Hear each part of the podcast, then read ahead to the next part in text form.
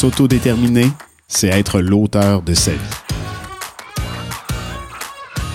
Je suis Martin Cahouette, professeur et titulaire de la chaire Autodétermination et handicap de l'Université du Québec à Trois-Rivières et directeur scientifique du programme sur l'autodétermination du Centre de formation Campus en France. Je suis François Bernard, directeur général du GAPAS.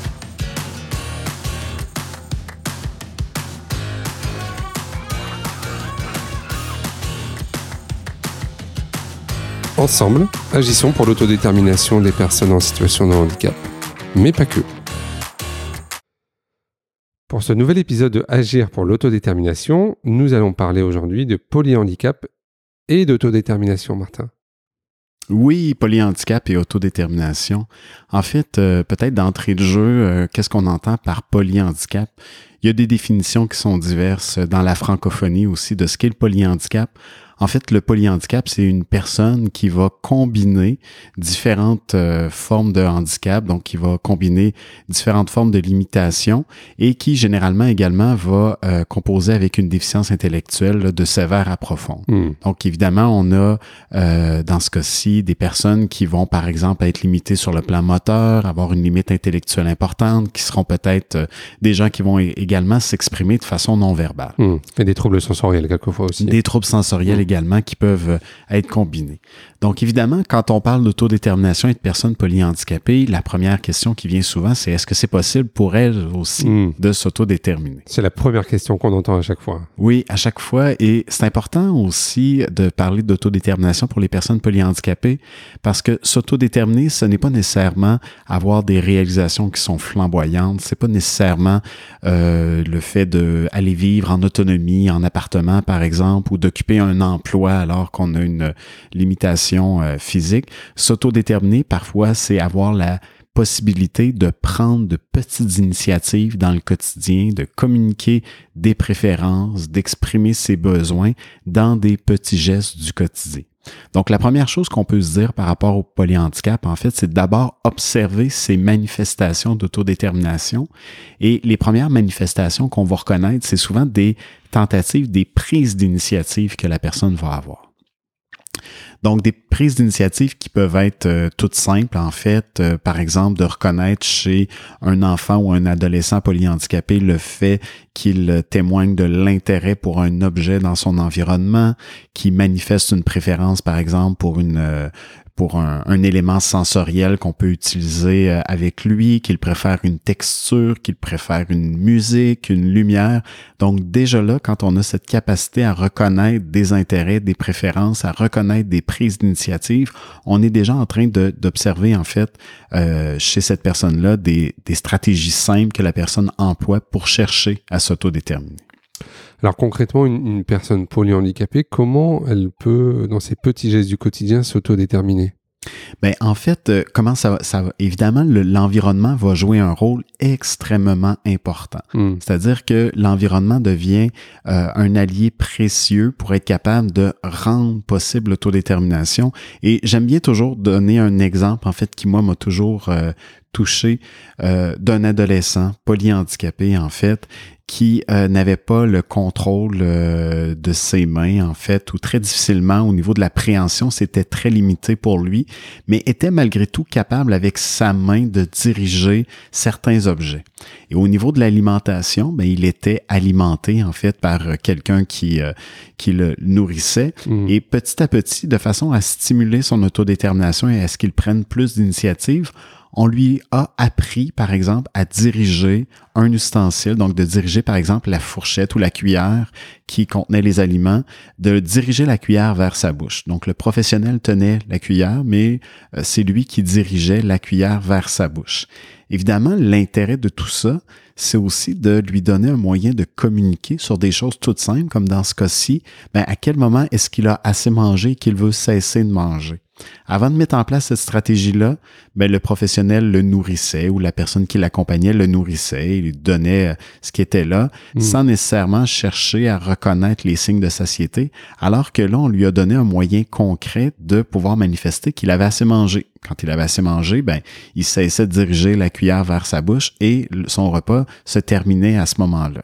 Mais plus encore aussi, c'est devenu un moyen pour reconnaître aussi des préférences alimentaires. Donc, euh, parfois, ben, il dirigeait plus rapidement la cuillère vers sa bouche. Donc, c'est un signe aussi qu'il aimait particulièrement ce qu'il était en train de manger. Donc, c'est pour ça que c'est des petits gestes, des petites stratégies où on donne l'opportunité à la personne de pouvoir communiquer puis de prendre une initiative. Dans la vie quotidienne, tu vois, aussi dans les moments de toilette, c'est aussi des moments intimes et très importants. Comment on peut amener la personne polyhandicapée à s'autodéterminer aussi dans ces moments-là? L'exemple de, de, l'hygiène personnelle aussi, c'est Mhm. un bon exemple. C'est toujours cette idée-là de travailler avec ce qu'on appelle la présomption de compétence.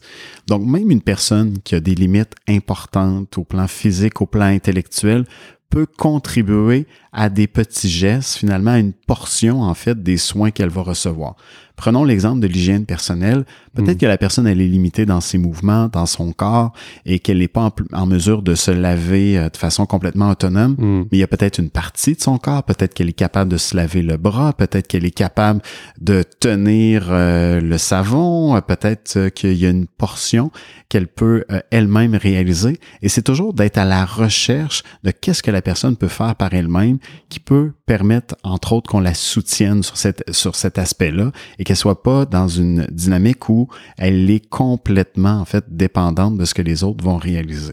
J'aime bien donner cet exemple-là un jour qu'une euh, une professionnelle m'avait donné où elle me disait ben moi j'ai à accompagner des personnes au moment de la toilette donc je les je les lave je les coiffe et, et, euh, elle-même se disait mais parfois quand j'ai terminé de les coiffer ben parfois je regarde la personne et je lui dis tu es beau tu es belle et elle réalisait que c'est un peu comme si elle se faisait le commentaire à elle-même de dire ah ben j'ai fait un bon un bon travail puisque Mm. tu es beau tu es belle et elle, disait, elle me disait entre autres qu'elle avait changé ça pour utiliser un miroir avec la personne pour amener la personne à prendre conscience de son reflet dans le miroir et Mm. amener la personne à se voir et qu'elle avait remarqué que plusieurs personnes ben, étaient conscientes finalement que c'était leur image réagissait puis qu'elle avait vu apparaître des nouveaux comportements parce qu'elle avait cette présomption-là de, de, de, de compétence chez la personne, qu'elle reconnaissait davantage leurs capacités et que c'était une stratégie qu'elle avait mis en place aussi dans son accompagnement des personnes. Donc c'est pour ça que c'est à travers des petits gestes assez simples,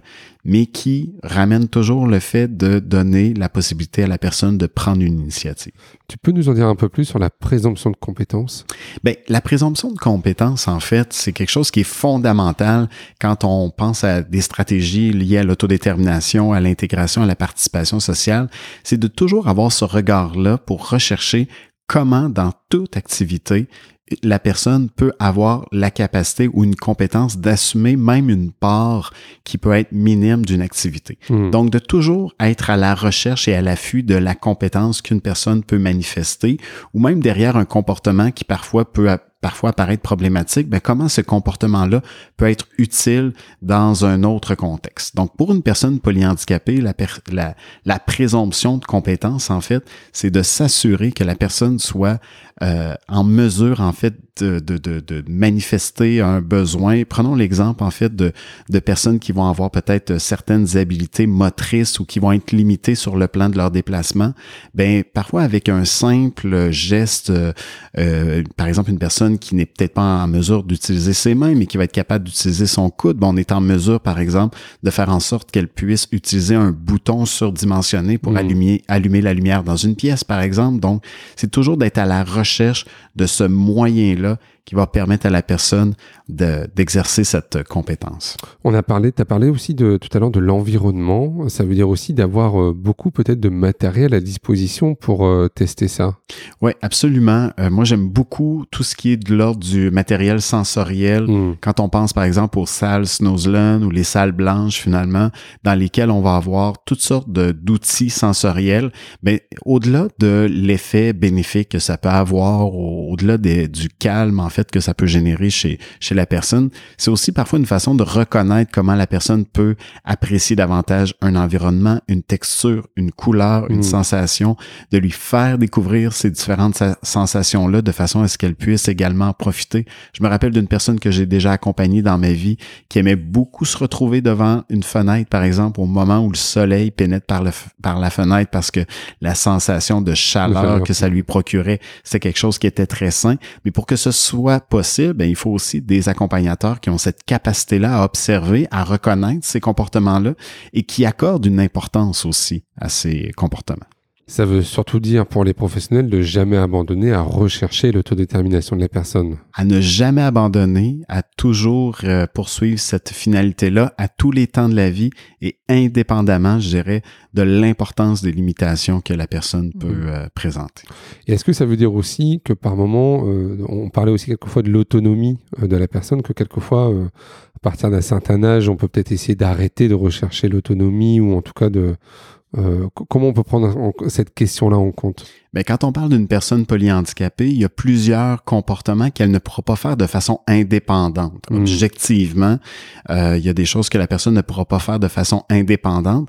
Par contre, si on cherche le levier pour lui permettre de manifester son besoin, ben elle ne le fera pas de façon indépendante, mais elle peut peut-être manifester que euh, j'ai soif, j'ai faim, je veux être hmm. déplacé, je veux changer d'activité, la musique est trop forte, donc euh, ces moyens-là en fait peuvent être mises à la disposition de la personne. Elle ne sera pas indépendante dans la réalisation de son activité, mais elle va être quand même aux commandes puis exercer une certaine forme de contrôle sur hmm. cette activité-là. Il, existe des outils euh, pour euh, travailler à la question de l'autodétermination des, des enfants, des adultes polyhandicapés? Ben, il y a plusieurs outils, en fait, qu'on peut utiliser, qu'on peut adapter. Il y a des grilles d'observation qui existent pour être capable de reconnaître des préférences chez une personne. Donc, parfois, le fait d'avoir des limitations sur le plan de la communication, ça peut être difficile de reconnaître qu'est-ce qui est une préférence? Est-ce que c'est une préférence faible, moyenne ou forte? Donc, il y a des outils d'observation, en fait, qui ont été développés notamment par le Service québécois d'expertise en troubles graves du comportement, où il y a mm. des outils euh, qui sont disponibles là pour observer, par exemple, ces types de, de préférences-là. Mm. La prise en compte aussi, le fait d'être capable de réaliser un profil de la personne, de maintenir à jour le profil, de le bonifier des observations qu'on fait pour être capable d'y inclure tous les éléments qui nous permettent de euh, considérer que, par exemple, une personne a un intérêt pour une sensation, une activité, une musique, tout ça devient intéressant. Le croisement des regards aussi, parfois, euh, par exemple, quand on parle d'enfants ou d'adolescents polyhandicapés, le regard du personnel scolaire versus le regard du parent sur la personne n'est pas toujours le même. Hmm. Et des fois, ça, c'est intéressant d'avoir ces croisements-là aussi pour être capable d'identifier des, des, des zones de, de préférence et d'intérêt. C'est vrai que le, service québécois d'expertise en troubles graves du comportement, hein, le SQETGC, euh, il, y a, beaucoup de données et d'informations et de publications sur leur site. Donc, euh, on peut peut-être aussi inviter nos auditeurs à, à s'y rendre parce qu'il y a, beaucoup de matière. Hein. Oui, absolument. Entre autres sur ce volet-là, là, mm. l'identification des intérêts, des préférences, là, avec euh, certaines stratégies pour permettre d'associer en fait euh, certains euh, certains éléments qui vont avoir une valeur renforçatrice plus forte, donc un intérêt plus fort, tout dépendant du profil des personnes. Mm. Merci Martin. Merci.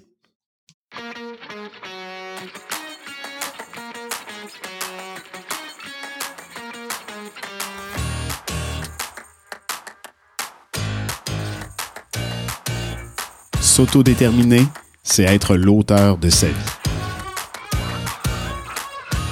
Je suis Martin Cahouette, professeur et titulaire de la chaire Autodétermination et handicap de l'Université du Québec à Trois-Rivières et directeur scientifique du programme sur l'autodétermination du Centre de formation Campus en France. Je suis François Bernard, directeur général du GAPAS